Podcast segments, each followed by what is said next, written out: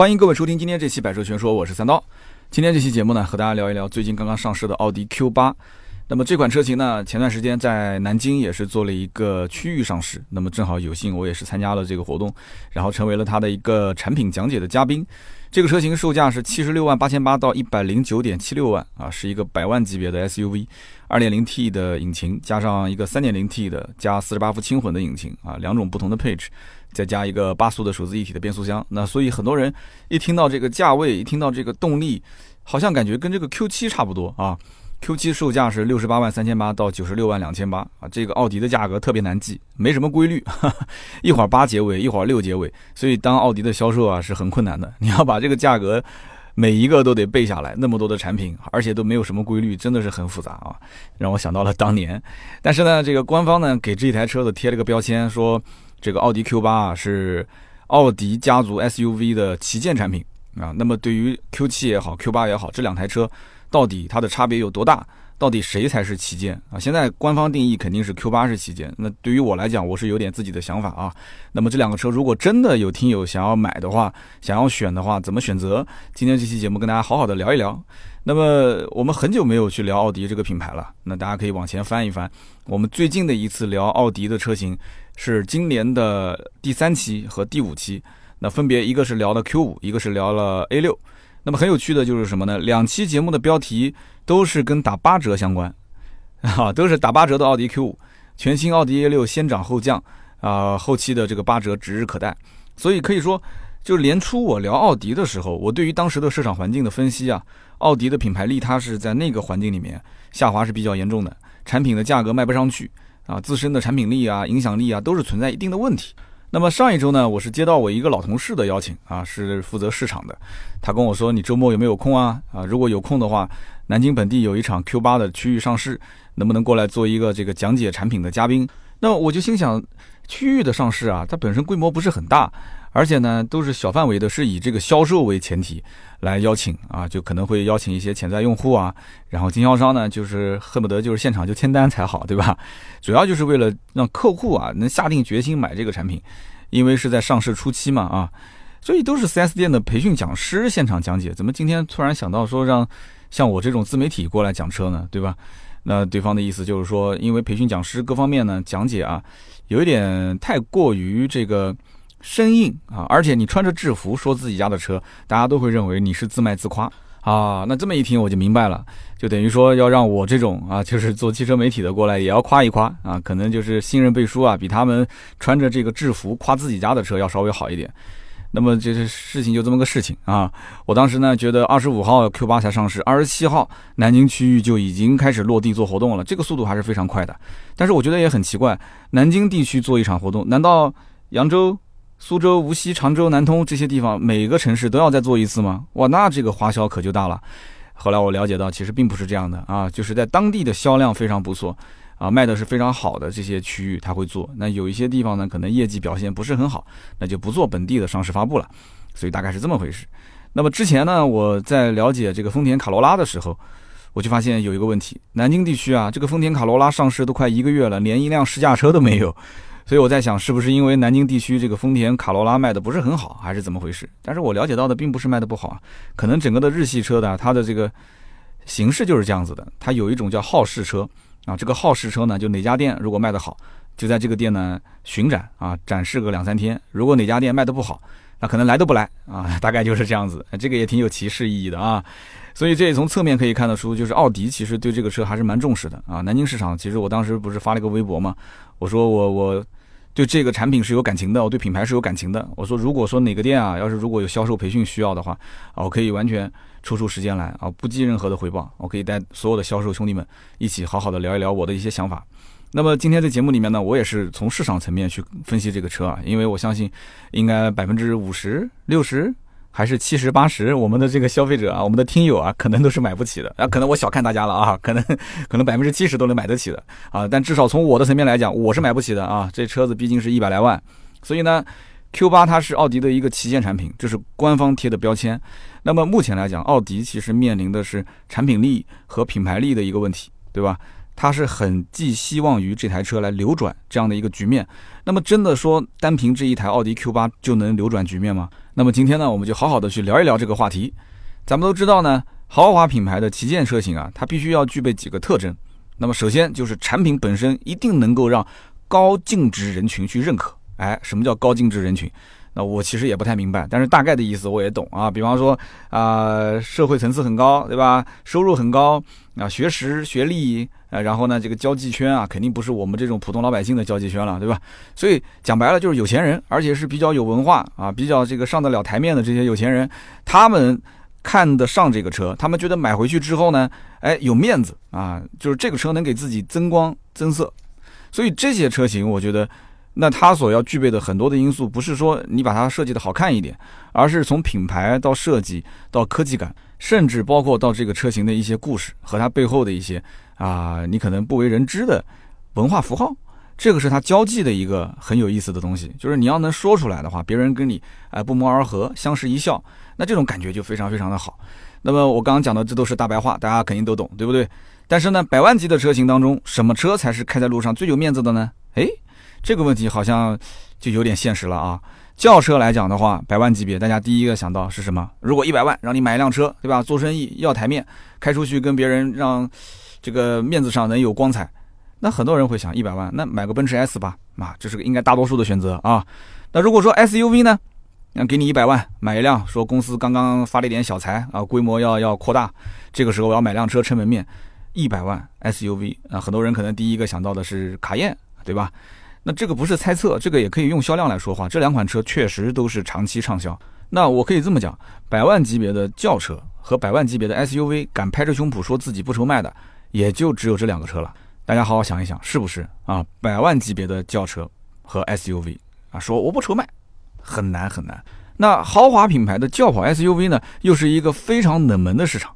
哎，这个里面可以问大家一个问题啊，大家知道国内豪华品牌当中第一个造轿跑 SUV 的车型是什么品牌吗？是什么车吗？哎，大家可以想一想啊。有人可能会说是叉六吗？啊，其实并不是。真正说在这个市场里面，第一个玩轿跑 SUV 的不是 BBA，是英菲尼迪。大家想想，英菲尼迪，哎，我一提醒，很多人就猜到了。英菲尼迪的 FX 三五啊，后来改名字叫 QX 七零。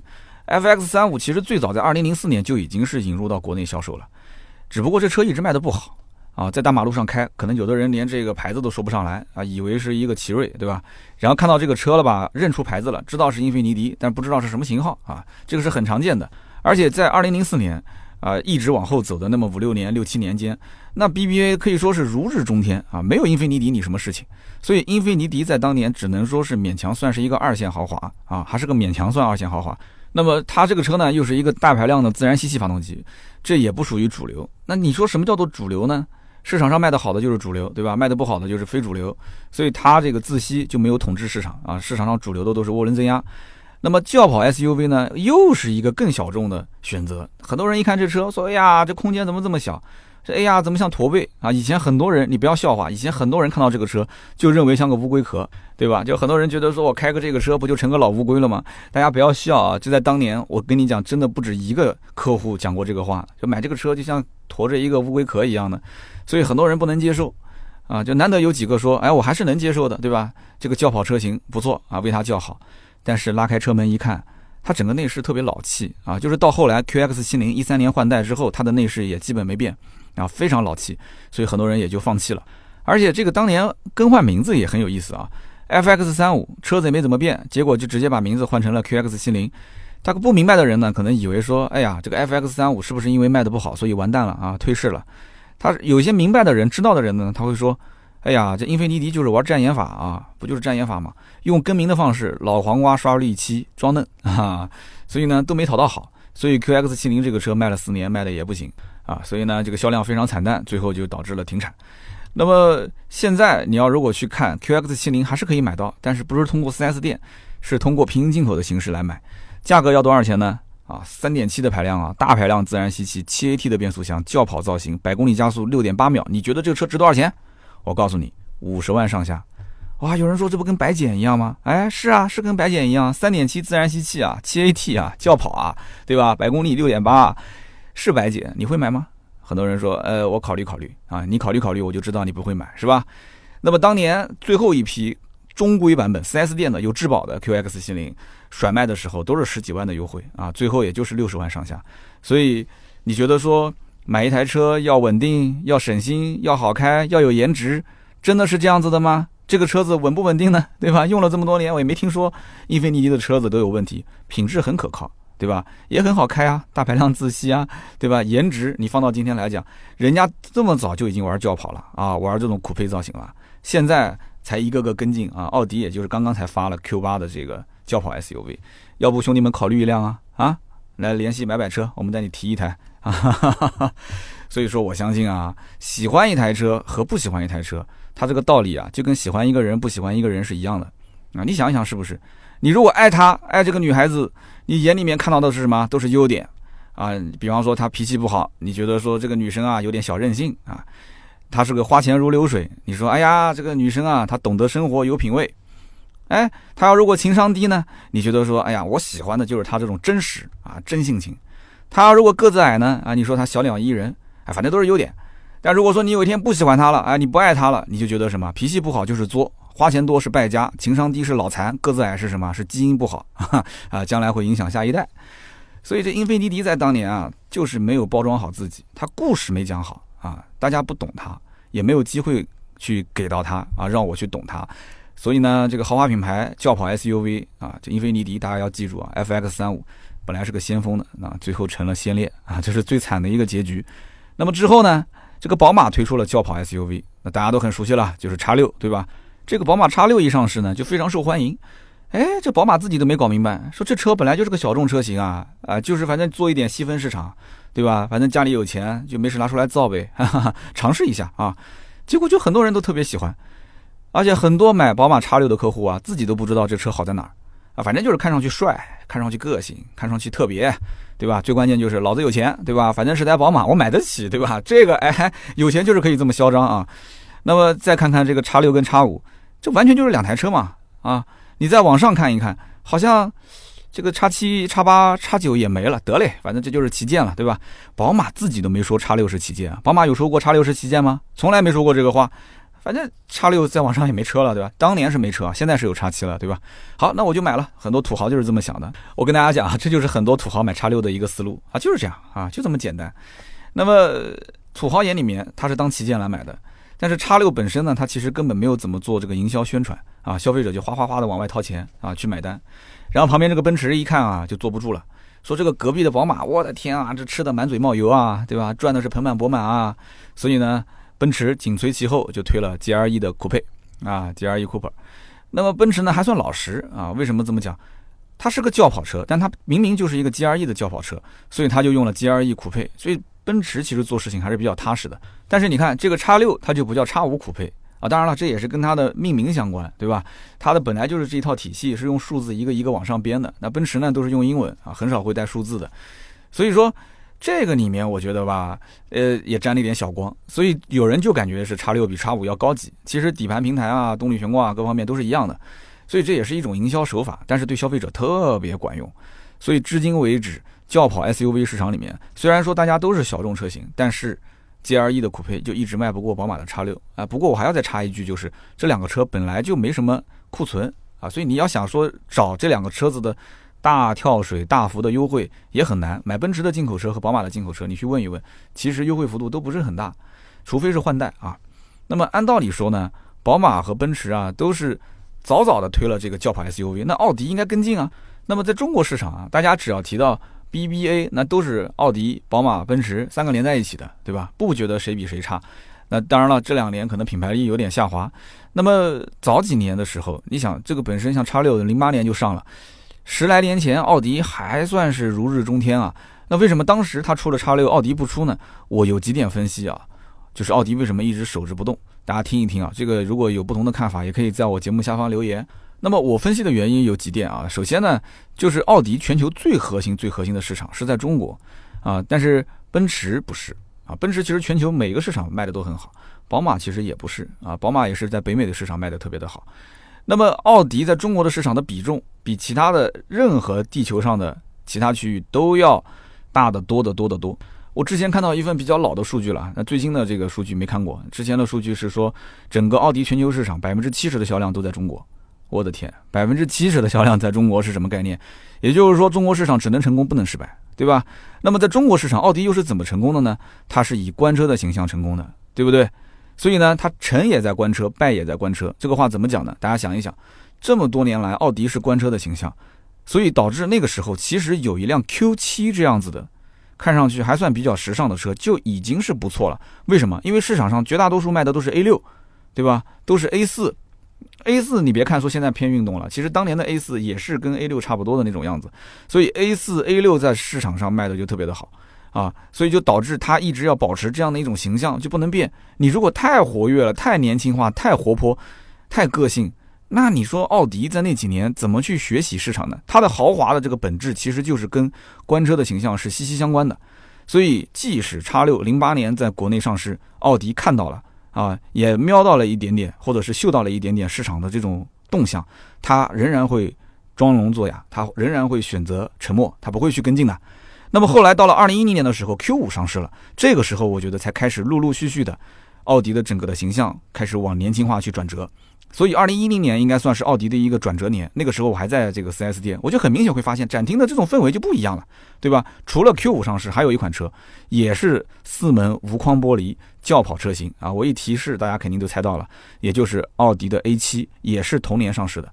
所以从那个时候，你就会发现，哎，这个奥迪整体形象啊，就变得跟以前不一样。再往后走，奥迪 A 四、奥迪 A 六，甚至奥迪 A 八啊，包括后面的 Q 七，开始陆陆续续进行换代。就开始走这种偏年轻啊啊偏运动的这种风格了，就说明他想通了。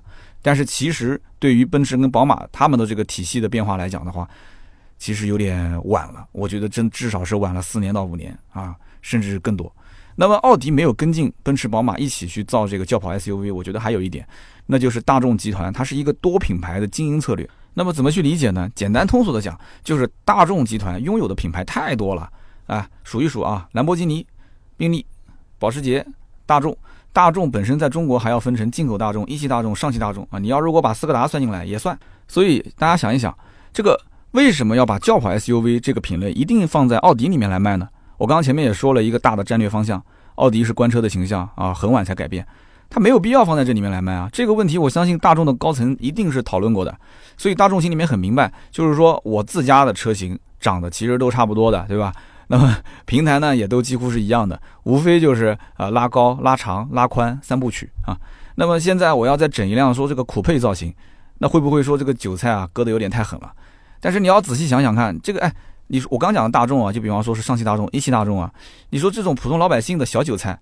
那大家都对价格比较敏感啊，那这些韭菜呢就先留着，等他们以后这个嗷嗷叫着往镰刀上去贴的时候啊，就赶紧来割我的时候，那我们再去割。现在要割割谁呢？肯定是要割大韭菜啊，就割一波大韭菜，是不是选择奥迪呢？奥迪上面还有啊，对不对？还有宾利，还有兰博基尼嘛，所以当时就选择了兰博基尼的 Urus 啊，这是一波大韭菜。兰博基尼一个造超级跑车的这个品牌，它怎么可能会造 SUV 呢？哎，只要是钱到位，玻璃能干碎。只要有人买，它就有市场。所以兰博基尼 Urus 它不就是个酷配造型的这个 SUV 车型吗？哎，结果一造出来，卖的真的是超好。我跟你讲，就跟当年卡宴上市之前被人喷，上市之后真香 啊，就是这样。所以紧跟着没多久，保时捷卡宴，哎，我们刚提到卡宴，那卡宴就又上了一个酷配版本。但是目前来看，酷配版的卡宴卖的并不是特别的好啊，大家还是认可这个普通版本的卡宴。那么这个时候呢，哎，上面的这些。大韭菜已经割得差不多了，小韭菜一看大韭菜都已经下锅了嘛，就开始嗷嗷叫，说啊，赶紧要收割啊，赶紧收割我啊！啊，现在的车不够个性啊，没有特点。好，这个时候一汽大众、上汽大众，甚至斯柯达就开始都出了轿跑 SUV，所以它是这么一个逻辑。那么一汽奥迪，哪怕它再保守，这么多年哪怕再混得不好，这些东西都不重要。整个大市场环境就是这样子的，上下两端全部都开始跟这个轿跑 SUV 了。那你说奥迪怎么可能不推 Q 八呢？所以你这么一想就很清楚了，它必须得推一个奥迪 Q 八车型。而且大家可以注意看啊，之前我提到一句话，可能只是随嘴一说，就是我说这个 Q 八的 C 柱的造型，它不是酷配造型吗？但是它溜背溜的其实并不是特别的明显，它有点像自家的奥迪 Q 三。你从尾部去看，那么 Q 三很早就上了，其实 Q 三当时上市的时候，完全是可以打造成一个轿跑的 Q 三啊，但是呢，它就一直没有用轿跑这两个字。其实他不敢用，为什么呢？如果 Q 三是轿跑的话，Q 三现在才卖二十多万，然后你 Q 八再打轿跑 SUV，这很成问题啊，这很成问题，所以就一直留着轿跑这两个字是没有用的，就等着这个 Q 八车上市啊，就把轿跑这个标签贴在 Q 八的车上，然后以旗舰的名义来征服这个市场。所以说 Q 八这个车为什么到今天才上市啊？以轿跑的名义，我个人的分析是以上几点啊，希望大家呢跟我多多交流。那么说 Q 八是奥迪的旗舰，我觉得没有错，因为这个奥迪的家族体系里面，目前为止都是以八为止，就到了八就为止了，都是旗舰车型以八结尾。像比方说啊，奥迪的 A 八 L 这是轿车旗舰，奥迪的 R 八啊这是性能车的旗舰。那么现在 Q 八，那大家自然就会想到这是 SUV 的旗舰。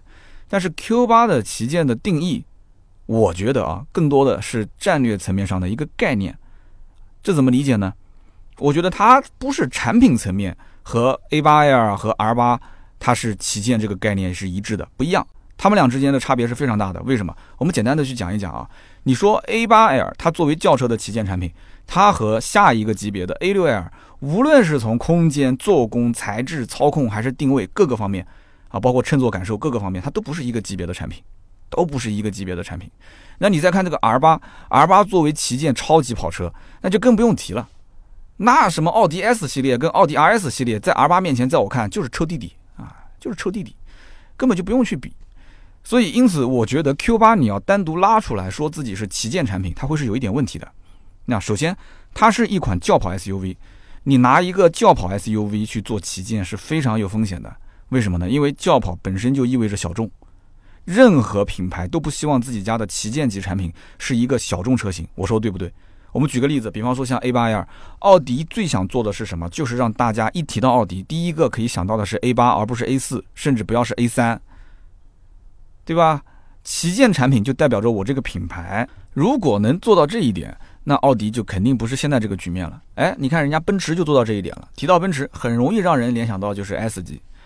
那么，由于 Q 八跟 Q 七呢，我个人认为没有完全拉开差距，所以大家就会觉得这俩兄弟啊，其实有点像奔驰的 GLE 和 GLE 的 Cooper，啊，这两台车同平台，对吧？同级别、同定位。那么 GLE 酷配跟 Q 八两个车呢，都是属于小众的轿跑 SUV，它针对的是更细分的这种市场人群。所以 Q 八你说它是旗舰，那 Q 七呢？你说 Q 八从今天起替代 Q 七成为旗舰产品，我觉得这个是不太准确的。我觉得它应该玩一个营销层面的新概念，叫什么呢？名字我都给想好了，叫做奥迪双旗舰。双旗舰什么概念？也就是说，旗舰它不是一款车，它是两款车，对吧？一个 Q 七，一个 Q 八。如果你想偏商务的，哎，你就选 Q 七；如果你想偏个性啊、偏时尚的，你就 Q 八。这两台车就像两套衣服一样啊，一套是西装。呃，平时出席正式场合可以穿。另外一套呢是休闲装啊，或者说是运动装，它是偏个性的，比较有时尚的穿搭。那就像我最近在这个微博上更新的 vlog 啊，这个 vlog 呢，我的牛仔裤是破洞的啊，有人说看不惯，有人说好时尚。那我要是穿一套西装去给你讲车，那不就跟 4S 店销售一样了吗？是不是？其实这个呢，就是两种不同的风格，可以做双旗舰啊，双剑合璧去打市场，完全 OK。而且本身奥迪呀，到了 Q 八再往上。它就没车了，它是需要双剑合璧的。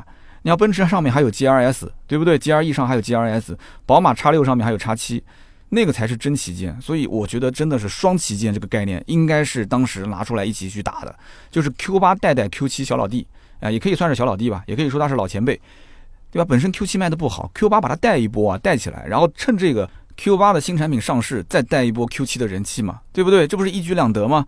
而且类似这种事情又不是之前没发生过，别克的君威和君越，那不就是双军合璧嘛？去联手打帕萨特和迈腾、雅阁、天籁、凯美瑞，他用他这两台车去打同一个级别的市场，这个案例其实是可以参考的，啊。那么我呢，在参加这一次的这个 Q 八上市的时候呢，我听到了一个车主的发言，那么这个车主呢，呃，看这个年龄应该大概五十来岁吧。那么他说自己呢，之前看的是宝马的 X 七啊，叉七，后来呢转而去关注了奥迪 Q 八啊，后来越看越喜欢，就觉得说这个车哪哪都比叉七要优秀，所以呢最终就选择定了这个首发限量版啊。我在现场也了解到，首发限量版，呃，我问了两家店，手上都有订单，而且都有不止一台的订单。我说全国一共才两百八十八台车，怎么怎么每家店都能拿两台的话，那全国那么多经销商还够卖吗？他说这个很简单啊，跟厂家要啊，这个资源总归是能要到嘛。所以这个限量两百八十八是不是真两百八十八，我也不知道。反正据说前期每家店都拿到了一些订单。那么这个嘉宾在现场说一些吉利话呢，我也是可以理解的。而且我也是当天的嘉宾，我也要上台去狠狠的去夸一夸这一台车啊。但是我心里面也很清楚，你说 Q 八，那真的是说能跟叉七比吗？我觉得顶多是跟叉六打一个平手啊，跟奔驰的 GLE 酷配打一个平手。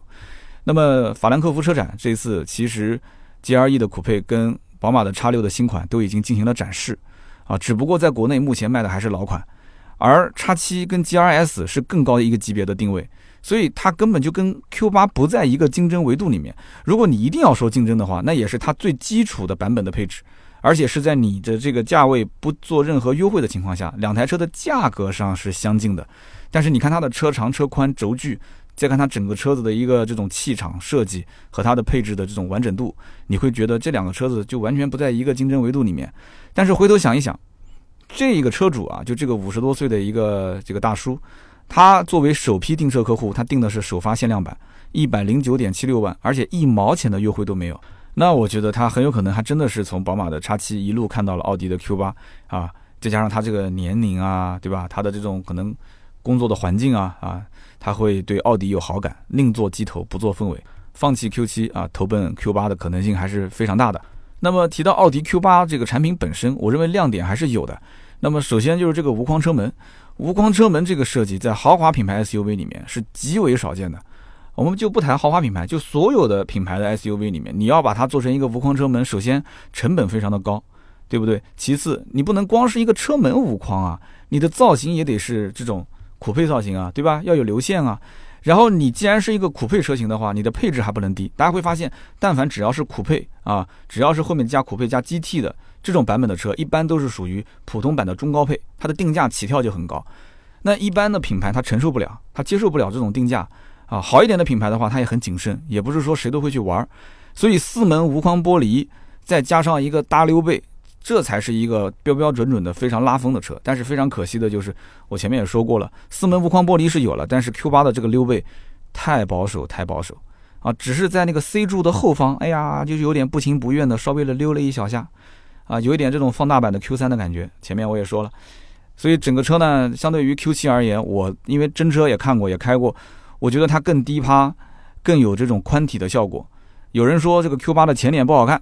那这个八边形的中网勉强能接受，因为这个八边形中网是今后奥迪的这个 Q 系列的一个家族式的脸谱了。你喜欢也好，不喜欢也好，反正它就在那里啊，是绝对不会消失的。但是呢，这个八边形能接受，但是这个旁边的粗大的边框这个不能接受，因为很多人看到照片啊，那个边框啊又宽又粗又大啊，而且是灰色的，就像什么呢？像戴了一个口罩一样的，就像那个沉默的羔羊里面戴了一个中间还是那种带像那个。钢丝一样的那个那个獠牙啊，所以这种效果，有些人就就就就反正审美方面的事情吧，看个人，有的人喜欢，有的人不喜欢。不过我要说的就是，网上的图啊，你还是要多看看。灰色的这个中网看上去的确是很明显，但是如果你要是看到黑化效果的这个 Q 八，它的整个的中网两边的这个边框跟中网的中间的位置啊，是整个连成一片的。那么边框看上去就不是很明显啊，但是这个呢，你要在这个鎏金橙的配色里面，应该是能看到的。所以前期上市试驾车，全中国基本上应该配色和配置都是差不多的。我个人建议是多看两款啊，多看两款，要不然的话，你可能就是因为一个灰色的中网就放弃了。类似这种事情我们遇到过很多，他并不知道说哦家里面还有黑化效果的一个中网，但是整体来讲说这个 Q 八比 Q 七看起来要年轻时尚很多很多，这是真话。不过呢，一旦坐进到车内，我的天啊，那这就是一个大家很熟悉的叫虚拟座舱啊，三块大屏幕都很熟悉了啊，十二点三英寸的全液晶仪表，十点一英寸的一个上屏，八点六英寸的一个下屏，没有什么让我感觉到说，因为它是一台轿跑而内饰变得很特别的地方，没有。所以说 Q 八你要是站在车外去慢慢的欣赏，你会越看越喜欢，但是你要如果在车内坐的时间久了，你会有种感觉。我还不如提一辆 Q 七算了啊，真不如提一个 Q 七一模一样坐在里面。所以你要是开起来的话，也是这种感觉。Q 八跟 Q 七的驾驶感受差别也不是很大，就是整个驾驶呢是偏舒适的啊，比较好上手，舒适取向。但是呢，你要如果说真的要坐下来一看它的发动机的参数配置，你会发现 2.0T 是差不多的，但是 3.0T 呢，啊 Q7 是用的一个机械增压，但是 Q8 呢用的是一个 3.0T 的涡轮增压。这个时候在网上就有两种声音了，有一种声音说机械增压好啊，对吧？反应更迅速，成本更高。但是也有人会讲说，如果一旦是坏了的话，那这个维修成本比涡轮增压要高得多啊。那么有人说这个用涡轮增压呢是减配啊，就各种声音。但是呢，比较靠谱的一个声音呢，它是这样的，就是 Q 八现在为什么要把之前的 Q 七上的机械增压换成涡轮增压，是因为这一颗引擎其实是目前奥迪比较先进的、比较新的一颗 3.0T 的涡轮增压引擎。之前的奥迪的 A 八上面已经用了啊，3.0T 加48伏的轻混。那么相比老款来讲的话，这一颗新引擎呢，它的排气和进气都是可变的气门正时，而且不仅如此啊，它的进气端还具备了可变气门生成，可以实现双循环。而且这一代的引擎还有中置直喷喷嘴，所以从理论上来讲，Q8 的这个 3.0T 的版本其实更适合入手，因为你买到的是一个新的引擎，对不对？你要是买 2.0T 版本的话，其实之前在 Q7 上面就有，它差别也不大。所以，因此呢，我个人建议是这样的：不要因为图便宜而买 2.0T。就明明你的预算是够的，但是你觉得，哎呀，没必要买 3.0T 啊，买个 2.0T 就够了。但是你其实跟 Q7 啊差别不大啊。你要如果说真正是为了拉风，预算也不够的话，你就选 2.0T。但是只要你的预算充足，我个人建议，哪怕是入门的 3.0T 也要上 3.0T。那么最后呢，就聊一聊这个车的市场行情。那么根据知情人啊内部消息透露，这个奥迪啊其实是计划今后。来年的时候要减少进口车在中国的配额，那么此话怎讲呢？其实目的就是要保证终端价格的稳定，因为大家都知道，现在市场上的 Q7、A8 这种车型价格都是大跳水啊，动不动就打八折，现在连八折都打不住了。那么你要如果是深究这里面的原因，其实就是什么呢？产品滞销，经销商呢库存压力太大，经销商的资金呢有点顶不住，所以呢就开始各个地方放价格，一家放，两家放，家家就跟着放。才有了现在就是八折打不住的局面，但是你要知道，这种旗舰型产品如果跟着去放水的话，那下面的车怎么卖啊？所以德系品牌现在看一看日系品牌的玩法，那么就心知肚明了。看看雷克萨斯，看看丰田，啊，那小日子过得相当滋润。为什么呢？控制产量啊，控制经销商的库存啊，对不对？你想买汉兰达，等着；你想买雷克萨斯 ES，等着。啊，没车加价啊，都是这样。那你说这个产品真的是比奥迪、宝马、奔驰要好很多吗？啊，丰田真的是比大众啊、啊比日产啊、比马自达要好很多吗？其实并不是，但是呢，它营销做得好，而且它会控制，它会控制市场的占有率啊，它会控制经销商的利润，所以因此呢，消费者啊，有的时候不能喂得太饱。这我们都是消费者啊，说这个话呢，我觉得也是大家互相换位思考。这个呢，有的时候让大家肚子稍微饿一饿也是好事。现在是一个物质非常非常这个丰富的时代。所以有的时候呢，管不住嘴，啊，有的时候买车的时候呢，就挑花了眼。这就像什么呢？就农村里面放羊，你要如果把这个草割好了放地上，那羊是一般都不吃啊。你要如果把这个草捆着放在树上，挂在那个地方晃啊晃，那小羊啊就奔着跳着啊，吃的可开心了。呃，其实消费者也跟个羊是一样的，他就得让你稍微有一点够不着。那么 Q 八呢，今后是不会给经销商造太大的、太重的这个销售任务，这个基本上已经是成定局了。那么今后如果说一旦没有了库存压力的这个奥迪经销商，那自然也就不会放太多的优惠。而且我再放一个不太好的消息给大家听啊，Q7 跟 A8L 也是一样的道理，明年的配额减少，经销商的库存压力少。那么这样一来的话，他只要能够把他的订单匹配一比一的话，这个车就基本上不用是怎么大让价了啊。那如果是这个两个订单匹配一台车的话，那甚至涨价的可能性都会有。啊，那要如果三个订单配一台车的话，那这个就很恐怖了啊！那可能就真的会出现雷克萨斯这种局面了。所以主要还是看它的配货的情况以及市场的订单的情况。有的时候呢，它反而是这样的，它现在满大街都是打八折都不买，将来一旦要说 Q7 不打折了，哎呀，这个不打折了，甚至原价还要加价，哎，那说不定可能咨询量反而变多了。这种事情呢，你还真别不信啊！不信我们走着瞧，走着看看，这也是要看看竞品啊，可替代的产品多不多。那么如果说 Q 七啊是有很多的竞品是可以替代的，那我就想问了，Q 八呢？我觉得 Q 八还是有一点自己的这种 sauce 啊，这感觉还是蛮好的。有些人看了还是挺喜欢，其实我看的也挺喜欢啊。所以呢，这个时候 Q 八刚上市啊，然后来一轮这个控价啊，并且呢，来年慢慢的把相应的这种旗舰型产品啊价格稍微控一控，这个对于奥迪来讲也是名正言顺的一件事情，但是对于消费者来讲不一定是件好事啊。所以大家呢自己也可以稍微观望观望啊，这个价格的苗头是不是我所预测的？它肯定不会一夜之间嘛，它是一个慢慢往上走的过程。你要如果发现这个苗头不对的话，我劝啊，如果真的想买，真的特别喜欢的话，趁早入手啊。那如果说你不喜欢，有什么可替代的产品，你该买其他的买其他的啊，这绝对不是一期特约广告。那么豪华品牌的旗舰车型，在我看来啊是没有明显的差距，只有明显的差异。之前我们在聊很多车都提过这句话：一百万级别的 SUV 到底哪一款最适合自己？这个问题平时我不太敢想啊，我感觉呢这个要想这个问题的话就有点膨胀了。但是呢今天做节目没办法，对吧？我必须得换位思考一下。这你说我为了一个四门的无框玻璃啊，我比 Q7 多花了十来万买一辆 Q8，我愿不愿意？那么作为工作职责，我只能好好的想一想。啊，我只能是告诉在座的各位，十万块钱对于现在的我来讲是个天文数字啊。但是，一旦有一天啊，如果说我要是买一台一百万的 Q 八，我觉得我都没什么压力啊，就跟我现在买一辆雅迪电动车一样随意的话，啊，有人说三刀，你看，你看，你看，又又露富了啊！我买雅迪电动车都不是很随意，你竟然买一台雅迪都很随意，好吧，好吧，啊，这个言多必失啊。就是说，如果我有一百多万，你说买辆 Q 八就很随意啊，那我。账户里面躺着多少钱，大家就可想而知了。我买个一百多万的车，我都很随意了。我账上有多少钱？那这个时候，你说让我多花十万块钱，我可以得到一个独一无二的啊，市场上几乎没有可替代的一个四门无框的轿跑 SUV，我是何乐而不为呢？对不对？有人说那不对啊，有的人买车花个七八十万，他也在乎那十万。好，那我再给你讲一个观点：很多人买车，他反正也是知道这车不会开很久啊，玩个几年不满意卖了再换。你别说一百万的 Q 八，我们见过七百万的大牛开半年直接就给卖了，一转手就亏个百来万啊，是不是？所以呢，你看看，你看看，就我说别让我去思考这个问题，对吧？那偏让我去思考啊，结果一思考，男人一做梦啊，这个膨胀就无边无际了。好，我们还是收一收啊，回到现实。那么今天这期节目呢，我们就聊那么多啊。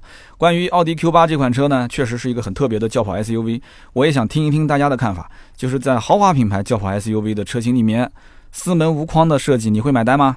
啊，在 GL1 酷配啊，在宝马的 X6 和卡宴的酷配这几个车当中，你是怎么选？你会选择放弃他们都不买，然后选择买奥迪 Q8 吗？那你觉得说买奥迪 Q8 的客户应该是怎么样的一群人呢？那么留言互动是对主播最大的支持，我们也会在每一期节目的下方留言区啊，抽取三位赠送价值一百六十八元的芥末绿燃油添加剂一瓶。好的，那么下面呢是关于上一期节目的留言互动。上一期节目呢，我们聊的是关于二十万买轿车的三种思路啊，很多人也听了，对吧？我看评论也是非常非常的多。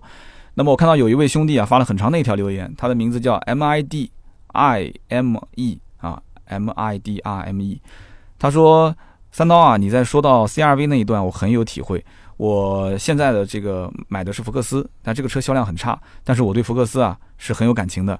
我当时开的呢是福克斯二代。”那么福克斯当时销量还是蛮好的，产品本身也非常不错。后来到了三代的时候呢，就感觉走下坡路了。四代上市的时候呢，销量就很惨，我心里面也是五味杂陈。那么怎么说呢？现款车型全系三缸，我对它呢还是有情怀的。但是理性的去预测的话，这个车啊，确实全系三缸是个大问题，销量应该不会太好。我觉得这个其实不是。这个福克斯的产品力不行，而是很多消费者迈不过这个坎。那么三刀，你说宝马的一系啊，说它是营销上的问题，其实福克斯在这个车上呢，我也有类似跟你一样的想法。我觉得福克斯啊，应该是先保留上一代的四缸机，然后再慢慢的推三缸，而且把这个四缸机呢做一些小小的升级啊。在这个情况下呢，我相信是可以满足用户的要求的。那么现在是国六的标准，我相信长安福特的这个实力，它应该是可以做到这一点的。那么，福特对于福克斯这个产品的研发，现在主要是针对欧洲市场。那么，欧洲市场它对于三缸机就没有中国人那么有偏见。所以说，福特对于这种全系三缸的做法，在国内啊，可能是照搬了欧洲的这么一个套路。但是呢，目前来讲是没吃得开这个市场啊。那么，长安福特呢，也没有做一个太多的深度调研，所以导致现在全系三缸的做法就是比较冒险啊。就目前局面啊，不是特别的好。所以说，福特在中国的这个衰败啊，跟长安是可能有一定的关系。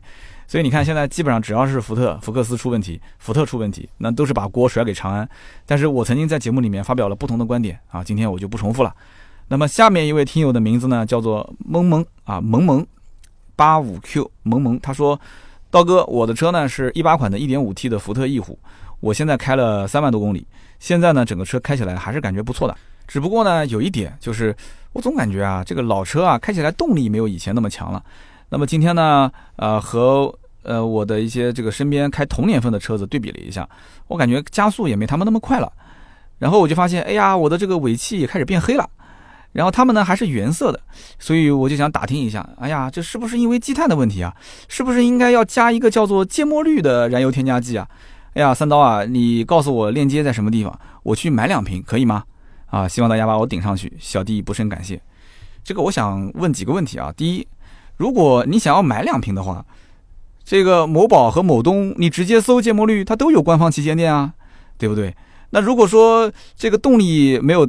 就是身边的同年份的车强了，然后这个呃排气啊也没有他们那个干净了，你也可以问问他们啊，他们是加了一个叫做芥末绿的燃油添加剂呢，还是他们平时这个日常有过做过一些其他的深度清洁清理？哎，这个不一定啊，对不对？但是既然今天练到你了嘛，啊，成年人都是这样，听话要听音。你这明摆着就是过来 留言要芥末绿的，但是你这个说的还是比较委婉的啊，我很喜欢，好吧？那行啊，送你一瓶吧，不用买了，好吧？送你一瓶。那么我们下面一位听友呢，叫做易学易友，他说：“哎呀，听完这期节目之后啊，思绪万千啊。刀哥这期节目讲的是买车，自己呢这一两天啊就想要买，但是不是买车，是买车位。我的心里面呢既开心又失落。开心的是呢，喂，我可以买一个固定车位了。”啊，就不用以后到处在小区里面找车位。但是我失落的是什么呢？你想想，十三平米的一个地方，要掏空我所有的积蓄啊！这个我想一想，心里面就有点慌啊。